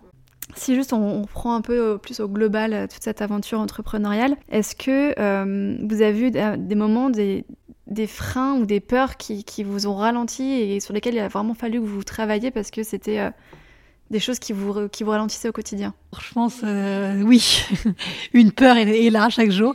Non, c'est évidemment ce que disent tous les entrepreneurs, c'est que c'est euh, les fameuses montagnes russes permanentes. C'est-à-dire qu'il y, y a des matins, on se réveille, on se dit, mais quelle chance, c'est formidable, c'est exceptionnel. Enfin, on vit de notre passion, on arrive à développer, on est rentable, on a une croissance, on a une équipe. Et après, le lendemain, tu peux dire oh, tout ça et qu'est-ce que et on va encore sûrement avoir un challenge et, on va mettre la clé sous la on porte. Va mettre la clé sous la porte, on n'arrivera pas. Et comment on va faire pour pour encore euh, avoir euh, plus de croissance Enfin, évidemment, tous les jours. Euh, il y, a, y, a, des peurs et mais bon on est je pense de nature assez euh, assez résiliente et assez euh, optimiste. Euh, et le fait d'être deux aussi, quand il y en a un qui mhm. se dit, enfin une, qui se dit oh là là, ça on va jamais y arriver, et bah l'autre te rebooste et te dit mais si regarde on a réussi à faire ça, ça et ça, on est des championnes, on est extraordinaires, évidemment on va, on va, y arriver. Donc le fait d'être deux et on le voit par rapport, tu vois, à d'autres entrepreneurs qui sont des entrepreneurs seuls dans notre entourage, c'est une force inouïe qu'on a. Après, on a eu euh, les challenges que tous les commerçants ont connus euh, avec euh, les gilets jaunes, les grèves, le Covid. Mais, mais voilà, on avait quand même l'avantage d'avoir une structure assez souple, de ne pas avoir de lieu physique permanent à ces moments-là et cette facilité de, de, de, trésor parce qu'on n'a pas de stock aussi qui est encore une fois léger et nous permet de, de ne pas trop s'inquiéter non plus. On n'a pas d'emprunt, on est en fonds propres. Donc tout est quand même très maîtrisé. On est, euh, comme on dit souvent, des bonnes petites mères de famille, c'est-à-dire qu'on ne dépense jamais plus qu'on a quand on fait des investissements. Euh, c'est, euh, on sait exactement comment on va les rentabiliser et on a des plans de bataille très précis et très concrets et, et pour le coup, pour ça, on n'est on pas sans un, quoi. Ouais. Mais c'est vrai que ouais, on disait tout à l'heure, est-ce que par rapport au, rêve d'avoir été entrepreneur et tout, je pense que nous, à la base, on n'est pas des entrepreneurs, on est des expertes en art, tu vois. Donc on a notre façon d'être entrepreneur, enfin notre métier, c'est expert en art à la base. Après, on a appris sur le tas à être entrepreneur, mais on n'est pas euh, au Far West des entrepreneurs en mode euh, cow-boy, euh, comme, je pense ceux qui parfois ont l'ADN de l'entrepreneur sont peut-être plus euh, à prendre des risques, à être, à avoir des, visions, tu vois, sur euh, l'évolution de leur entreprise et tout. Nous, ce qu'on veut, c'est pouvoir continuer à faire notre métier le plus longtemps possible, euh, apporter ce, service, gérer, enfin faire vivre notre équipe au sens large parce qu'on a les 10 personnes qui travaillent avec nous, mais aussi les 50 artistes. Donc en fait, on est quand même 70 dans l'affaire. c'est ça notre but. Donc c'est vrai que pour que ça dure, faut aussi euh, savoir euh, être prudent. Enfin, tu vois, donc euh, on s'évite aussi des peurs parce que on y va à petits pas. Tu vois, c'est sûr qu'on n'a pas. après, on a des, des belles, des belle croissance. Tu vois, là, c'est l'année dernière, on a quand même fait une croissance de presque 30%. Donc, c'est ah c'est Bravo, bravo voilà, c'est incroyable. C'est très cool. Et je pense qu'on a la chance d'être dans un secteur qui a bien euh, survécu au choc du Covid et même été presque favorisé parce que euh, les gens se sont recentrés sur euh, mhm. leur intérieur, etc. Donc, on a, on, a eu beaucoup de chance à ce niveau-là.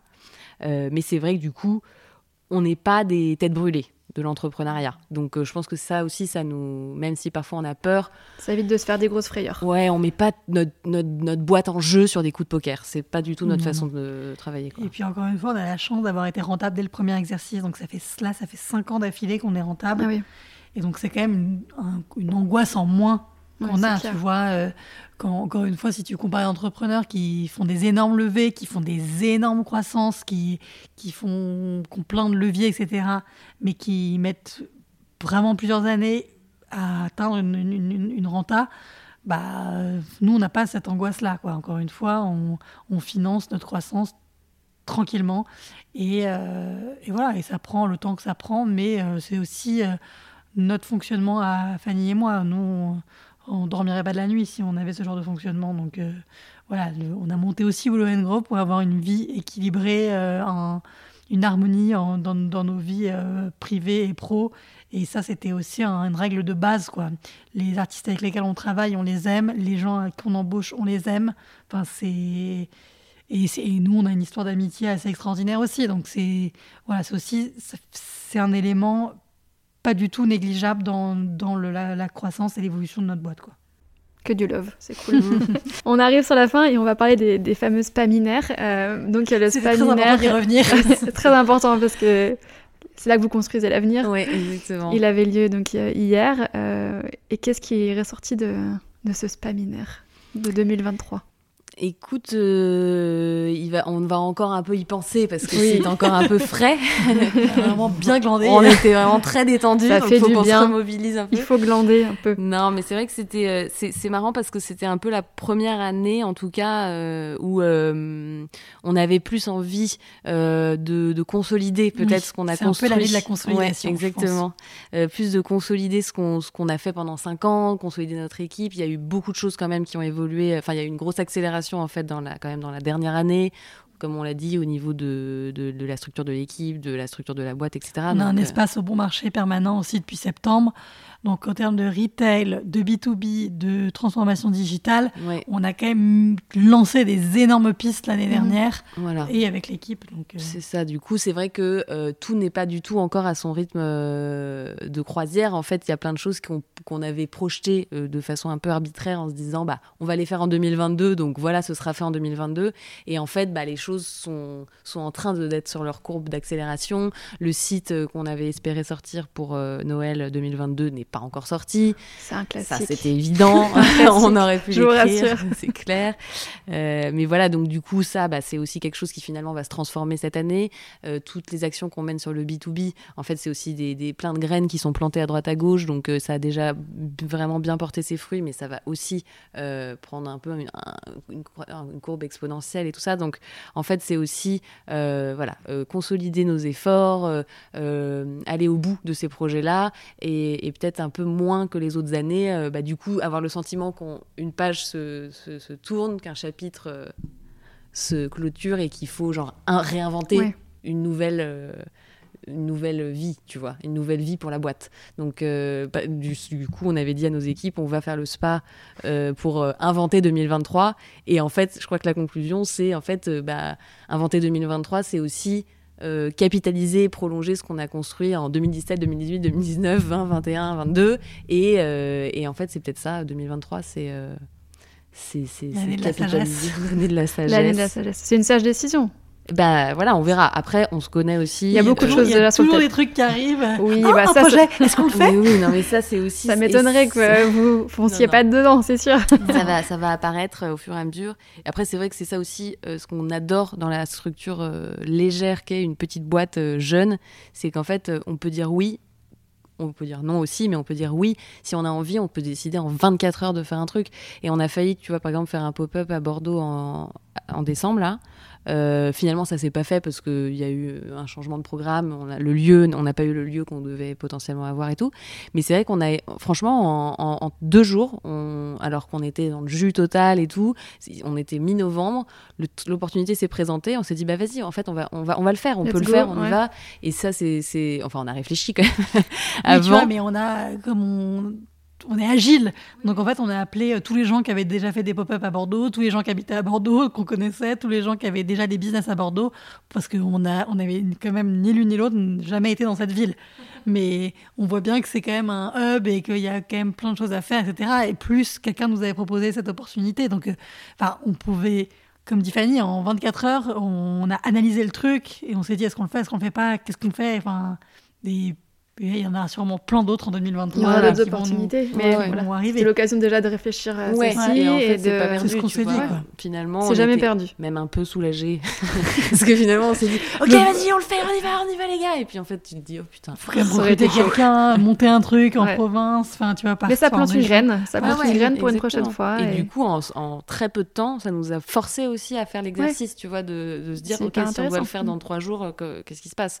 Donc, on, ça, je pense qu'on a cette capacité, euh, du coup, aussi à accueillir, euh, parce que c'est ça aussi, euh, Oui, le succès d'une boîte, c'est aussi de savoir, euh, et d'une boîte et d'une vie, les envie de dire. opportunités, Voilà, les trucs, euh, rencontres. c'est la chance parfois aussi qui se présente à toi et de savoir euh, sauter dessus et voilà, embrayer. Donc euh, 2023, euh, on est prêt. Allez, c'est parti. On va, on va finir sur cette jolie phrase. 2023, on est prêt. Bon, merci beaucoup les filles pour Merci, cet échange Audrey. super Merci, Audrey. Et puis bah, j'ai hâte de voir euh, la suite des aventures chez Willow and Grove. Et nous aussi. bon allez, ciao Merci, ciao. Merci, bye. Et voilà, j'espère que cette interview vous a plu. Merci pour votre écoute. Si vous souhaitez soutenir l'arrière-boutique, vous pouvez laisser 5 étoiles sur votre plateforme d'écoute et le partager à celles et ceux que ça pourrait intéresser. On se retrouve dans deux semaines pour un nouvel épisode boîte à outils. À bientôt